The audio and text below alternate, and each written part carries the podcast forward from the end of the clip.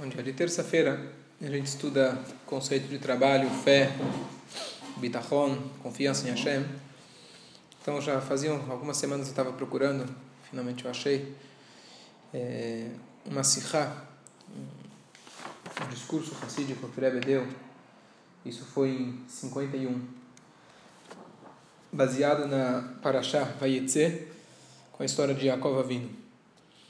Lá tem um conceito muito básico e importante na vida do trabalho e na vida em geral. Como a gente deve encarar o trabalho e qual é a maneira da gente garantir uma boa parnassá e a maneira da gente estar bem equilibrado ao longo da vida, mesmo com a vida financeira, às vezes se abalando e assim por diante. Então a gente vai estudar juntos, vamos ler e até a gente chegar no ponto onde o ponto principal vai demorar um pouquinho, mas se a gente estudar a base, como construindo o prédio, a gente vai estar bem, é, bem preparado para entender todo esse sistema e, e, saber como lidar com o dia a dia. Uhum. Ok? Então, aqui o discurso começa dizendo o seguinte: Yaakov saiu de Beersheba, Parshat Vayitze, ele saiu de Beersheba e ele foi para a cidade de Haran. Aqui estamos falando, Yaakov ele teve que fugir do irmão Esav e ele, com, com instrução da mãe dele, ele ficar, depois que ele roubou as brachot, pegou as brachot do irmão, do irmão, então ele tinha que ir para a casa do sogro, futuro sogro, o Lavan. O Lavan ele morava num lugar chamado Haran. Os sábios explicam que Haran vem da linguagem de Haron Av Shel Makom, o lugar onde encoleriza a Deus. Não é o lugar onde é, é agradável. E ele saiu do lugar que se chamava Beersheva. Então, um ponto básico em geral, que tudo que está na Torá é um, um ensinamento para nós, especialmente quando se trata de histórias dos nossos avós, patriarcas. Quando se diz avó, significa que ele é meu patriarca, ou seja, ele tem algo que ele contribuiu comigo, especialmente Yaakov, que ele é, nós somos chamados Bnei Israel, filhos de Israel, que é Yaakov sem dúvida nenhuma que os, o que a Torá conta sobre a vida dele é uma lição prática para o nosso dia a dia. Então, ele saiu, a Torá conta, então a primeira coisa, conta que ele saiu de Beersheba e foi para Haran. Então, por que aquele lugar chamava Beersheba? Vamos analisar o nome do lugar para a gente entender qual que é a lição prática. Beersheba, Beersheba, Beer é poço, Sheva é sete. Por que se chamava Beersheba? Até hoje você tem a cidade de Beersheba. Então, a Torá fala nisso em Bereshit. Não tem nada a ver. E ele saiu, então, na cidade de Beersheba. Por que chama Sheva? Então, Sheva está ligado também com a palavra Shvu'ah, que significa um juramento. Avram Avinu tem toda aquela história lá dos poços. Quando ele foi para a cidade, para a Filisteia, onde estava Avimelech, teve duas histórias com Avram Avinu. Um, ele foi para o Egito e outra história foi que ele foi para Avimelech, na Filisteia. Yitzhak também foi para Avimelech, na Filisteia. Lishtim. É... E lá ele teve toda uma questão. Primeiro teve aquela história que Avimelech queria pegar Sará, igual que um parou. Uhum. E parou, escondeu, escondeu ela dentro da caixa. E aí os guardas viram e pegaram ela para Avimelech. E no final ele saiu, Abraão vindo saiu, mas teve toda a história lá com os poços com os poços que Abraão vindo é, cavou e, e poço e eles queriam é, sim e eles fecharam e o que acontece vamos imaginar poço de água primeiro hoje em dia você tem um poço de água é um negócio que vale a pena você ter mas imagina um poço de água como se fosse dizer que você tem uma mina de petróleo uma mina de ouro uma Sim, era uma coisa que. Assim, valiosa. Então, se Abraão vindo, ele cavou. E a Torá faz toda a descrição. Ele cavou, eles pegaram, de quem que é o poço e assim por diante. No final das contas, eles fizeram um pacto, fizeram um juramento. E Avimelech falou, fez um, os dois, ambos fizeram um juramento. Então, em nome desse juramento de paz que eles fizeram, é, como a Torá fala, se você que você não vai mentir nem para mim, nem para meu filho, nem para meu, meus netos, assim por diante.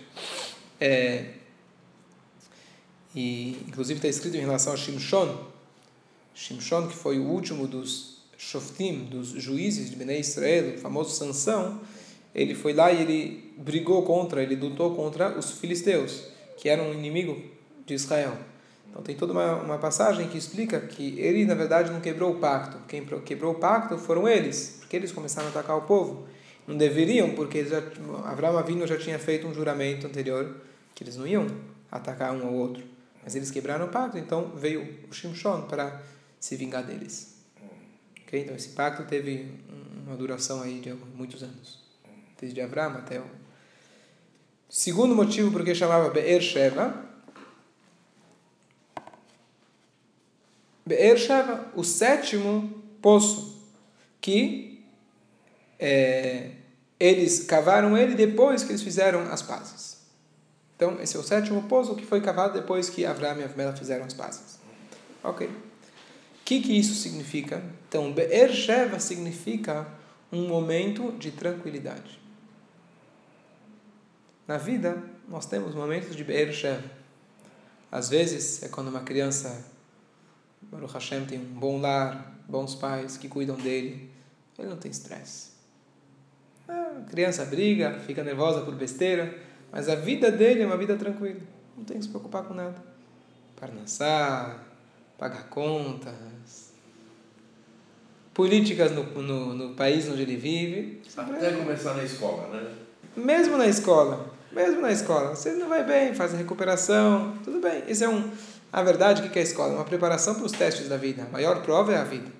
A escola ainda ele está. Baruch Hashem tem os pais que ajudam, ele tem ajuda dos professores ele está sendo guiado naquilo que ele está fazendo. Ele em nenhum momento fica, pode cair num desespero achando que nada, ele está com os pais, tem ajuda, tem, está sendo guiado. Agora um adulto, para um adulto estar no Beersheba não é tão simples. Normalmente a pessoa quando chega na fase adulta ele tem que lutar. E se ele não lutar, ele cai dentro do, do Beer, não do Sheva, ele cai dentro do poço. Então, Beersheba significa que a pessoa tem a sua seu momento de tranquilidade. Diz a Torá, Yaakov tinha que sair de Beersheba e ir para onde? Haran. Então aqui a gente já vê um ponto importantíssimo, o que, que Hassidut faz. Que Hassidut sempre vem dar uma visão mais profunda para a mesma história que você já ouviu, já leu na Torá. Você pode olhar isso de maneira mais profunda e ver como isso diretamente fala conosco. Você vai ler a Torá literalmente está dizendo, bom, Yaakov saiu de um lugar chamado Beersheba e foi para outro lugar chamava Haran. Ponto. Ok? Essa é a história. Não, Hasdut olha bem. Hasdut fala, olha. Então, Beersheba é um estado emocional, um estado de espírito de tranquilidade. Haran é um outro estado de espírito. O contrário. Haron Afshel Makom, o lugar onde encoleriza Deus. Então a Torá está descrevendo que Yaakov estava passando de um estado emocional para um outro, um outro estado emocional. Ok, tem a história que de fato ele saiu de uma cidade e foi para outra. Mas isso que a Torá nos conta, o importante não é apenas contar uma mudança geográfica na, na vida de Yaakov, mas sim uma mudança de espírito. espírito Surge a pergunta: Hashem nos deu a Torá e nos deu as mitzvot. E se você for observar, você vira para a direita ou para a esquerda, para frente ou para trás, qualquer lugar que você for, qualquer situação que aparece, você tem uma mitzvah para fazer. Ou algo que pode fazer, ou que não pode fazer. Quando a pessoa começa a estudar a Torá, pessoas, alguns falam, poxa, até isso? Até no banheiro? Tem alahá como se comportar no banheiro? Que seja com senhor, assim por diante. Até para se vestir, mão direita primeiro. Até para tomar banho a cabeça primeiro assim por diante.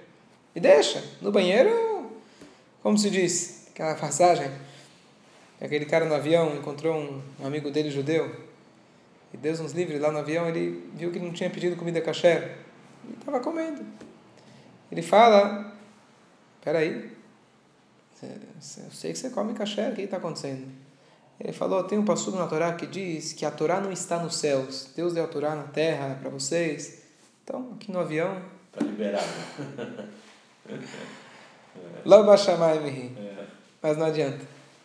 Tem um passo no Terim que fala: Imesak Shamaim Shamata. Se eu subir até os céus, Deus, você está lá. Veatzia Sheol. Se eu descer até os abismos, Ineka, você está lá também. Não tem para onde você fugir.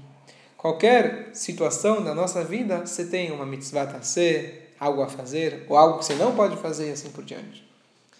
Pergunta o Rebbe se Deus deu para a gente tantas obrigações, tantas funções, seria no mínimo a obrigação dele, pergunta o Rebbe, tirar da gente as preocupações.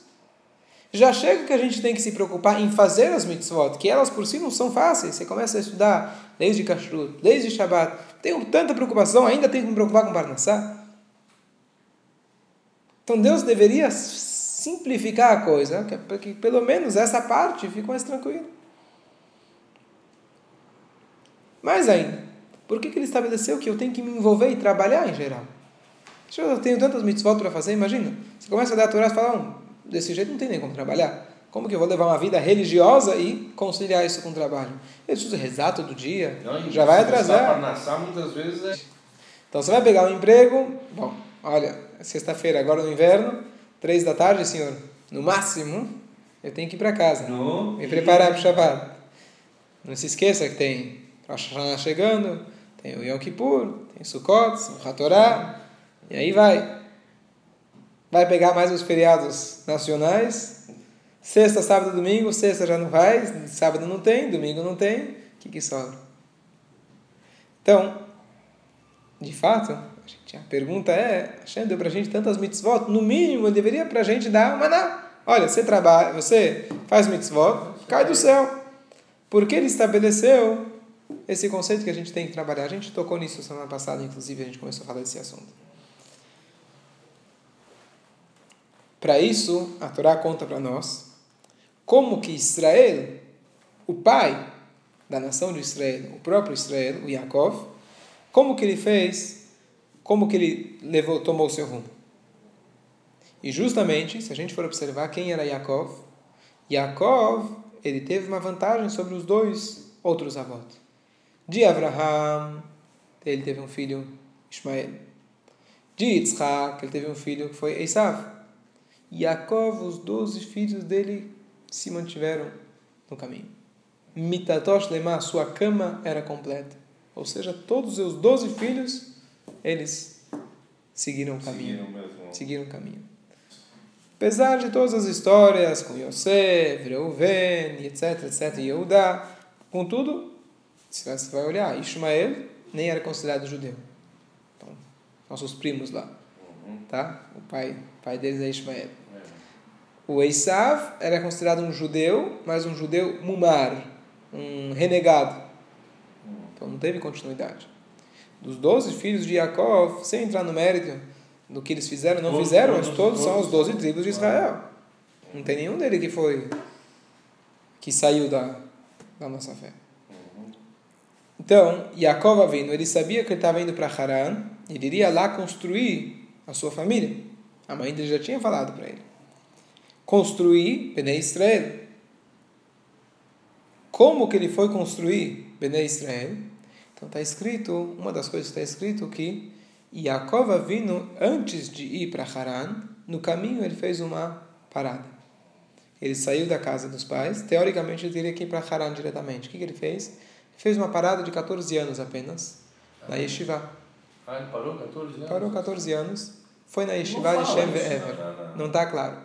Tem uma passagem onde diz que a cova vinda fala num, num, é, quando ele vai lá e ele chega, no, a gente vai logo falar sobre isso, ele chega no Hara Moriá, e lá Deus, é, ele reza lá, e ele dorme, tem um sonho com a, com a escada, os anjos. Então, está escrito, Vayalen Sham, lá ele dormiu. Mas não, né, né não foi, a, o sonho com a escada não foi nesse... Foi logo antes dele ir para entrar em Haran. Ah, foi antes dele entrar foi antes, Então, o que aconteceu? Ele brigou com o irmão. O irmão começou a perseguir ele, a mãe dele falou: sai correndo. É, sai, então, ele, ele teria que ir para casa do tio. E, mas no caminho, ele passou na Estivá 14 anos. Então, onde a gente aprende isso, onde a gente sabe disso, é que lá está escrito que logo antes dele entrar em Haran, ele, teve, ele foi lá, dormiu, teve o sonho. Vayalen Sham, lá ele repousou, lá ele dormiu. Então, nós sábios aprendem o que, que significa lá ele dormiu. Mas até então ele não tinha dormido. 14 anos ele ficou na Shivá estudando dia e noite sem dormir. Então ele ficou lá, inclusive, Yaakov vindo, nós sabemos que ele foi castigado por ele acabando, por um motivo ou outro, mas ele acabou não estando com seus pais fazendo que Budavaem.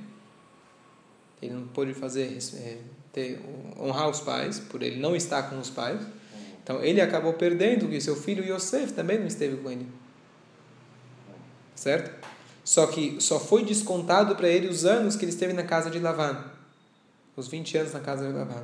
Os anos que ele passou na Estivá, isso justifica. Então, para isso ele não teve que pagar com o filho dele, Yosef. Ele só pagou os anos que ele passou na casa de Lavan. Então, é só uma passagem. Então, primeira coisa, quando ele ia sair de Beersheba, de um estado emocional de tranquilidade, para enfrentar o mundo, primeira coisa, ele fez uma parada na Yeshiva. Ele sabia que para você enfrentar o mundo, você precisa estar preparado espiritualmente. Ontem, justo estava lendo uma carta que o Rebbe estava se dirigindo a alguém, uma pessoa em Israel, que ele tinha recente recebido um cargo importante na, no, na, na educação. E aparentemente, pelo teor da carta, não era alguém ortodoxo, assim, muito direita, vamos dizer assim, em Israel. Mas o Rebbe, colocando para ele algo importantíssimo, muito, muito bonito, o Rebbe falou o seguinte: na nossa responsabilidade como educadores, então tem duas coisas. Nós somos responsáveis pelo ensino acadêmico, mas ao mesmo tempo a responsabilidade das escolas, além de ensinar as matérias, que ele esteja pronto para um trabalho, para a faculdade, é ensinar a pessoa a ser gente. E colocar na cabeça das crianças que esse mundo não é um jungle, não é um zoológico, não é um, uma selva. Uma selva. Esse mundo tem ordem. E você precisa colocar isso nas crianças. E Rebbe estava analisando, dizendo: olha, no primeiro ponto, podemos dizer que hoje em dia a coisa está bem avançada. Hoje em dia as crianças, escolas bilíngues, escola com três línguas, a criança já desde criança já fala cinco línguas e já está avançando. Na primeira série ele já sabe que lá na frente ele vai ter o vestibular. Estou falando as minhas palavras. Uhum. E faculdade, e, e os meninos já, já desde criança estudam em matérias e lições hoje mais do que nunca. Quer dizer, na, da época da carta isso avançou ainda muito mais. Quer dizer, como que se investe na educação acadêmica das crianças. E mais ainda, mais um ponto que também pode-se dizer que as escolas, o ensino em geral teve sucesso, é o fato de conseguir fazer com que as crianças interajam entre si. Qual é a vantagem de uma escola?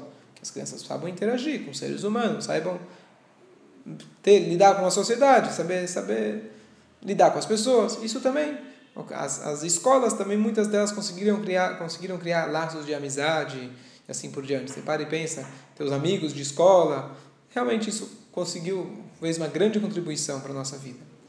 Mas o segundo ponto, que é fazer a escola não só dar apenas a informação, mas a formação, isso podemos dizer que estamos em crise. Podemos dizer que estamos em crise. Tem gênios aí, mas que não são mentes. Não né? são mentes, não são mentes, infelizmente. E as escolas, às vezes, não sabem nem como fazer isso. Eles passam apenas a, a informação. Quantos? Ó, então, o Rebbe falou que aqueles que tiveram uma formação em casa são aqueles que, Baruch Hashem, cresceram e, e, conseguiram se tornar gente. Mas é essencial que a escola dê essa formação. E formação significa, olha o ponto, aqui vem o ponto crucial, formação significa você colocar no ensino ensinar para a criança que esse mundo não é uma selva, que esse mundo tem um Criador, tem alguém que deu um livro de instruções, e se você seguir isso, você entender que existe alguém que é soberano, existir que existe uma autoridade acima de tudo. Não é só o professor dentro da sala de aula. Existe uma autoridade que está sobre tudo que você está fazendo. E ele está olhando. Você pode desenvolver amor ou temor por ele. Mas é através disso que você vai se tornar um ser humano melhor. Sem falar o que aconteceu na Alemanha, onde academicamente, filosoficamente, extremamente avançados, mas eles formaram bestas em formatos humanos. Por quê? Porque faltou o segundo ponto. Faltou a formação de gente. Isso se dá quando você coloca, desde criança, a importância que existe Hashem que existe Deus. Rebbe conclui a carta dizendo: você pode achar, primeiramente lendo essa carta, que é um pouquinho estranha, você pode achar, pensar quem sou eu para fazer uma coisa dessas, mas se você está envolvido com educação, não importa qual é o seu cargo, você vai me dizer que oficialmente você não tem essa, não está na tua alçada fazer isso. não é essa a questão. A questão, se você está envolvido com a educação de alguma maneira, você vai fazer tudo possível para que isso melhore. Para que em todas as escolas, independente se elas são oficialmente chamadas ortodoxas, religiosas ou não, porque a diferença entre uma escola ortodoxa ou não, diz o Rebbe, é uma questão de apenas quantas horas se dedicam para estudos é, religiosos, mas no, no, no conteúdo não tem que ter diferença. Em ambas, em qualquer tipo de escola, deve ter um ensino sobre Deus. Deve ter um ensino que existe alguém acima de nós, que cuida de nós, e nós temos que prestar contas. Acima do Menaído, né? Acima do Menaído, inclusive. Então, essa, é dessa maneira, é essa maneira que a gente prepara as crianças. Você vai ver hoje. Tá bom, ele não vai saber três línguas. Mas ele vai ser um médico. Ele vai conseguir construir uma família saudável, estável, emocionalmente. O que é mais importante? Saber mais uma língua? Você vai dizer, bom, não, quando ele for grande, quando tiver 13, 18 anos, ele vai ter. Com 13, 18 você já não ensina Já mais nada. Acaba. Isso tem, você tem que colocar da criança desde, que ela- desde, desde pequeno. Então, aqui já vem o primeiro ponto, como se preparar para o trabalho. Então, a gente, primeira coisa que a gente pensa, bom, trabalho significa uma boa faculdade, um bom emprego. Como você chega nisso? Se for colocar numa boa escola. O que, que é uma boa escola? Então, uma boa escola, bom, alguém que você tem a informação, você tem a formação. Ambos são importantes. Eu estou dizendo é que você não pode apenas focar em um e esquecer o outro. Então, o que que Jacob Avinu fez? Nesse aspecto de, de formação, a escola é, é complementar, né? O básico é em casa. Em casa Eu vou te falar uma coisa. Eu vou te falar uma coisa. Eu eu dei aula em escola por alguns anos e o diretor ele falava uma frase muito importante. Falava o seguinte: se os pais acharem, pensarem que o compromisso é deles, absolutamente deles, ou seja, são meus filhos, eu tenho que cuidar deles e garantir que eles possam crescer de maneira saudável, etc. E a escola pensar também. A escola pensa o seguinte: esquece os pais, eu tenho que fazer a minha parte. Se ambos pensarem assim, a educação vai dar certo. Mas o que acontece frequentemente? A escola fala: não, isso aqui é os pais, isso é em casa. Os pais pensam: bom, eu não tô em, os filhos nem estão em casa, os filhos passam a maioria do dia na escola. Então a escola tem que ensinar isso. Então fica no ping-pong e o resultado final é triste. Só vai dar certo quando os dois falam: a responsabilidade é inteiramente minha. Se tem um problema com a escola, não é apenas apontar o dedo para a escola, eu entender que é a escola onde meu filho está. E eu preciso me envolver e tentar ajudar. Não adianta eu jogar para a escola. E a escola que às vezes diz: não, isso aqui é os pais, educação vem de casa. Errado. Errado por quê? É óbvio que vem de casa, é óbvio que é uma grande base da vida do ser humano, vem de casa. Mas infelizmente tem pessoas que não têm um lar saudável. E mesmo que tenha, às vezes, eles passam o dia inteiro na escola. Você tem que entender que faz parte da tua obrigação como professor, como diretor, passar isso para as crianças também. Porque se na sala de aula uma criança não sabe se comportar, se na sala de aula o professor, o diretor não coloca uma, uma, uma formação, limite, entender que existe alguém maior e alguém por cima, então isso também vai afetar em casa. E assim por diante. Então são complementares. Vicioso. É. Os pais estão trabalhando dia e noite, o que? Para pagar a escola, porque a escola é cara. Isso. Tá certo? E a escola está estudando para quê? Para que que a escola está estudando? Para que está ensinando? Para que o filho possa se formar, ir para a faculdade, para ter um bom emprego, para trabalhar bastante, para ganhar muito dinheiro e trabalhar mais. E que seus filhos também possam pagar a escola dos filhos. E assim você entra num ciclo vicioso que você não sai. Uma vez o Levi de Barditchev estava andando na rua e ele viu uma pessoa correndo. Falou: O que você está correndo? Ele falou: Eu estou correndo para poder sustentar meu filho. Aí ele fala: Para o Hashem, você já tem dinheiro, já já está bem. Não, mas eu preciso deixar sobrar, sabe? Preciso deixar sobrar meu filho, meu neto. Aí ele virou e falou: é, Eu estou esperando para ver cadê esse neto que tantas gerações estão lutando para esse neto. Porque o pai luta pelo filho, o filho pelo neto, o neto pelo bisneto. Eu ainda estou esperando chegar, cadê esse filho tão esperado que ele sim vai poder sentar e estudar a Torá?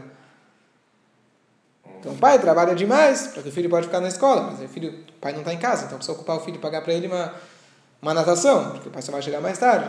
Assim se torna um ciclo vicioso. Razva Shalom, não estou condenando nada disso, tudo é importante. O importante é que os pais trabalhem, é importante que os filhos façam todos os cursos necessários, mas a gente não pode se perder. A gente não pode perder o foco. E esse é o primeiro ponto. Yaakov saiu de Be'er Sheva, ou seja, estava saindo de um estado emocional de tranquilidade para encarar o mundo, que agora ele iria para casa de Lavan. Primeira coisa, ele parou 14, 14 anos focado, dia e noite, em estudo. O que, que era esse estudo? O que ele fazia? Estudava a Torá. O que, que é a Torá? A Torá ia adiantar para ele cuidar melhor do rebanho do Lavan. Ele estudou na Torá como dar, dar água para o rebanho? Não. Ele se preparou emocionalmente, espiritualmente. Ele sabia que encarar uma pessoa como Lavan, trapaceiro, para ele encarar. Ele já sabia de tudo isso. Haran, nome Haran já indica isso. O nome Haran, a gente já sabe que a mãe do Yaakov, Arifká, é chamada e comparada a uma rosa entre os espinhos. Ou seja, ela foi a única conseguiu sair lá ilesa. Por isso que, inclusive, Arifká saiu de casa já com três anos. Eliezer foi lá buscar ela com três anos. Assim que, assim que deu, tirou ela de lá, porque lá era um lugar de espinhos. Então, já era, já era conhecido. Ele sabia o que ele tinha, o que ele tinha pela frente. Para ele estar pronto para encarar, e na verdade lavar não é, de novo, lavar também não é uma pessoa. Lavar é um conceito também. Lavar significa o mundo trapaceiro que nós vivemos. Mas para isso ele precisava se preparar. Torá, Torá significa fé, confiança, desenvolver seu lado espiritual, que só assim ele ia estar pronto para encarar. Mas mas então você pode dizer, bom, se Jacob Avinu queria construir uma família, então ele deveria continuar na Yeshiva.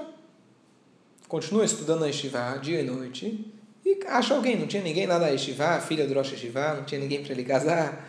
O que, que ele precisava ir para casa de levar? Então, sem é, julgar ninguém ou sem. Tem pessoas que, né, que, que têm essa função em Baruch Hashem e, e continuam a vida inteira estudando Torá, isso é essencial para o mundo, para a existência que, um, que uma cidade tem que ter pessoas que sentam e estudam Torá dia e noite, isso é essencial. Mas para a maioria das pessoas, a lição é o quê? Que sim, você quer construir um lar, como que você vai fazer isso? Justamente saindo desse mundinho e tendo que encarar o mundo grande. E se você for observar, de todos os, avós, Jacó foi aquele que teve os doze filhos. E aonde ele teve os filhos? Justamente nesse país estranho nesse país de trapaceiros. E lá ele conseguiu educar os seus filhos de maneira exemplar. Ou seja, justamente quando você se prepara, você encara o mundo e você consegue superar as dificuldades, isso passa para os filhos também. Às vezes, você pode pensar, bom, se eu morasse, muitas vezes você escuta aqui, você vai para o Rio de Janeiro, as pessoas falam, ah, poxa, você mora lá em São Paulo, lá é tudo mais fácil. Você chega em São Paulo, as pessoas falam, poxa, você mora nos Estados Unidos, tá, é tudo mais, mais fácil. fácil tá? Ou você mora em Israel, é tudo mais fácil. Não tem mais fácil. Não, não tem mais fácil. Querer, né? É o... o importante, é óbvio que tem facilidades, mas não são essas facilidades que garantem a tua existência, que garantem a tua continuidade. É bom ter facilidades, que possa ter facilidade em todos os lugares, mas não são elas que garantem o rinuco dos seus filhos, a educação e a continuidade. A continuidade depende muito mais de você enfrentar os desafios, de você mostrar que mesmo com as dificuldades, você consegue servir a Deus. E é isso que a Paula Vindo fez. Indo mais adiante, a gente se prolongou um pouco. A continuação, Jacob vindo, ele, o que, que ele faz? Vai a famosa história que Jacob vindo pegou as pedras e ele colocou na cabeça dele. Aquela famoso Midrash, que tinha 12 pedras, simbolizando já as 12 tribos. Elas começaram a discutir quem é que vai na cabeça de Yaakov, até que finalmente Hashem juntou todas elas e delas ele colocou na sua cabeça. Mas se você for olhar na Torá, Bayase Merashotav significa, não é que ele usou como um travesseiro. Ele colocou as pedras em volta da sua cabeça, como se fosse protegendo a sua cabeça. Ah, em, volta. em volta da cabeça. Para proteger ela. Surge a pergunta, por que ele fez isso? Para se proteger dos animais. Ele tinha meio que uma cerquinha ele fez. Mas espera aí, ele só fez a cerca em volta da cabeça. Se você confia em Deus que nada vai acontecer, então não faz cerca nenhuma. Se você acha que você precisa se proteger de qualquer jeito, mesmo que você confie em Deus, você não pode se, então você tem que proteger todos os lados. Que história é essa que ele protegeu a cabeça?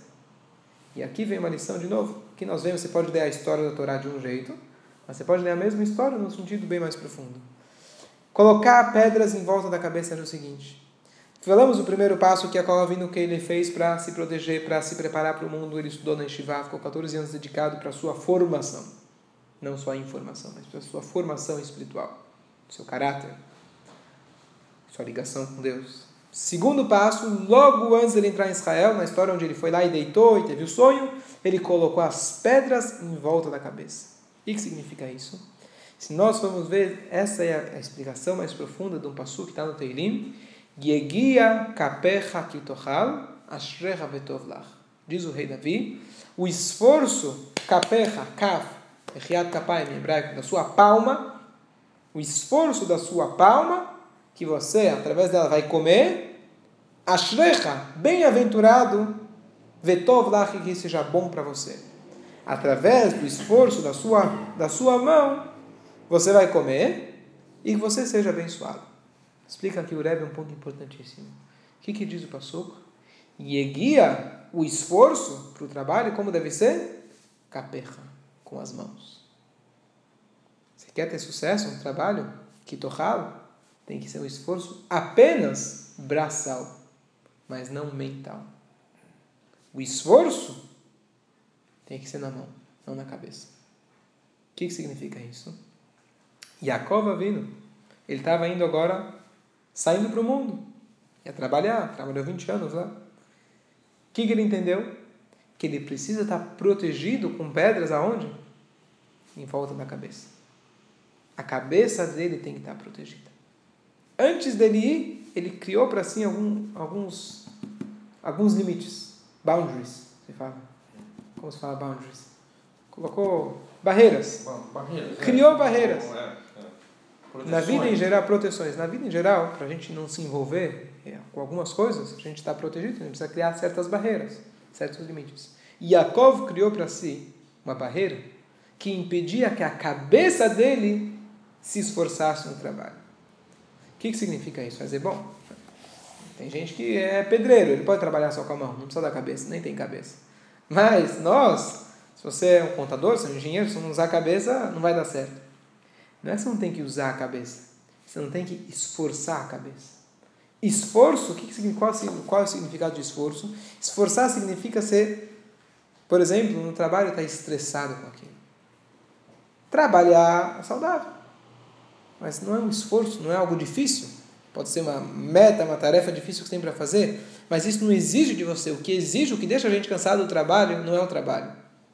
É a preocupação com o trabalho. É o estresse do trabalho é a frustração, e assim por diante. É isso que deixa a gente cansado. O próprio trabalho, não tem nada. Um exemplo para isso, pensa numa empregada doméstica. A mulher pode ser que trabalhe 8 horas, 10 horas. Ainda pega uma condução de mais duas horas para ir, duas para voltar. Você vai olhar, ela está com o celularzinho da moda, ainda deu tempo dela comprar a roupinha da moda e está feliz, está tranquila. Por quê? Talvez, não são todas, mas na vidinha dela, o que ela fez? Trabalhou. O trabalho por si Cansa um pouquinho. O que mais cansa é o esforço mental, a preocupação, a pressão, a né? pressão do trabalho. Então Yaakov vindo, ele entendeu que para ele sobreviver lá no Kunavan, para o mundo trapaceiro, ele tinha que saber que a cabeça dele, a mente dele, tem que estar protegida com pedras. Tem que estar focada. Em quê? Naquilo que ele tinha estudado aos 14 anos, na Torá. Em fazer a vontade de Hashem. Você vai dizer, bom, mas se eu não estiver envolvido, se eu não me estressar, eu não vou ganhar dinheiro. É pelo contrário. Aqui é justamente o ponto principal que eu queria chegar. Você quer ter sucesso no trabalho? Você quer ganhar dinheiro? É justamente se lembrando desse ponto. Você quer esforçar a cabeça? Sabe no que você tem que se esforçar? Todo dia para fazer uma análise. Será que hoje eu não enganei ninguém? Será que hoje eu não exagerei na minha mercadoria? Será que eu fui honesto? Será que eu dei o troco certo para aquela pessoa? Você quer se esforçar? É nessa análise que tem que se esforçar. O máximo possível para peneirar o teu trabalho que não tenha nenhuma migalha de enganação, impureza. de impureza. Esse é o esforço. Agora, se esforçar em pensar como eu vou conseguir mais um jeito de ganhar dinheiro. Se você coloca a cabeça demais, Deus nos livre pode estar atrapalhando. Porque nós queremos que venha uma brachá de Hashem, número um, para ter dinheiro. E número dois, que esse dinheiro vá para o lugar certo.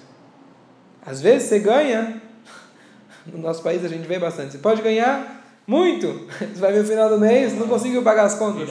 Ah, peraí, entrou tanto, saiu o dobro. Um gasto aqui, uma multa aqui, um imposto ali, e mais um imposto, mais um gasto. Sem se perceber, já foi tudo embora. Tá certo? Então, a brachá de Hashem é que venha o dinheiro e que você possa usar ele de maneira adequada. Como funciona? Se você manter a sua cabeça focada. A tua cabeça tem que estar é, protegida com pedras. O que significa pedras? Pedra é um domínio mineral, ou seja, uma determinação indiscutível. A pedra não tem emoções. Um Yehudi, quando ele vai para o trabalho, ele tem que estar determinado nas regras de ética, moral, fé, de maneira tão forte como uma pedra. Não tem discussão. Sabe quando você fala aquele cara é uma parede? Intransigente? Um Yehudi tem que ser intransigente nos seus valores, igual uma pedra. Não tem com quem conversar. Você falou comigo, me ofereceu algo que não era de acordo para trabalhar num horário que vai me impedir, por exemplo, de eu cumprir o Shabat, de eu fazer uma mitzvah, de eu rezar e assim por diante. Eu sou intransigente. Não vou dar desculpa, vou pensar. Não tem conversa. São pedras. Eu estou protegido antes de eu sair para o trabalho eu estou com uma decisão firme, igual a pedra, igual a Jacob vindo, que eu vou ter minha cabeça, manter minha cabeça dentro da Torá. E dessa maneira você está garantido, com a ajuda de Hashem, que a Parnassá vai vir e vai vir para o lugar certo. Essa é a maneira. Porque o Passuk diz, não sou eu, não é minha garantia, a garantia de Deus. Se você esforçar o quê? A palma da sua mão, ou seja, mesmo tua cabeça, mas o exterior da tua cabeça, não a, a emoção. Ashrecha vetovlach. Ashrecha, bem-aventurado você vai ser. Vetovlach vai ser bom para você. Você vai poder viver, você vai poder estar tranquilo. E aqui vem a grande chave da nossa vida, a vida especialmente do trabalho a gente conseguir estar estressado. Está estressado? Que bom. Por que está estressado? Porque eu estou querendo fazer mais uma mitzvah. E estou estressado porque eu preciso chegar para Mincha. Isso é um Yudi. Alguém uma vez perguntou: quem que é um Yudi? Onde você vê o Yiddishkeit de alguém? Aonde você vê isso? Então, alguém uma vez deu um exemplo. Quando você vê um judeu correndo na rua, porque são 5 e 19 ele precisa entrar na praia 5 e 20 você vê ele correndo, estressado. Aí você vê o, o Yiddishkeit brilhando. Ele está correndo, está preocupado com o quê? E chegar na hora para o Minyan. Para servir a Shem. Para servir a Shem. Então, o ponto é, Jacob vindo desceu para Haran. Ele foi trabalhar, foi encarar a vida.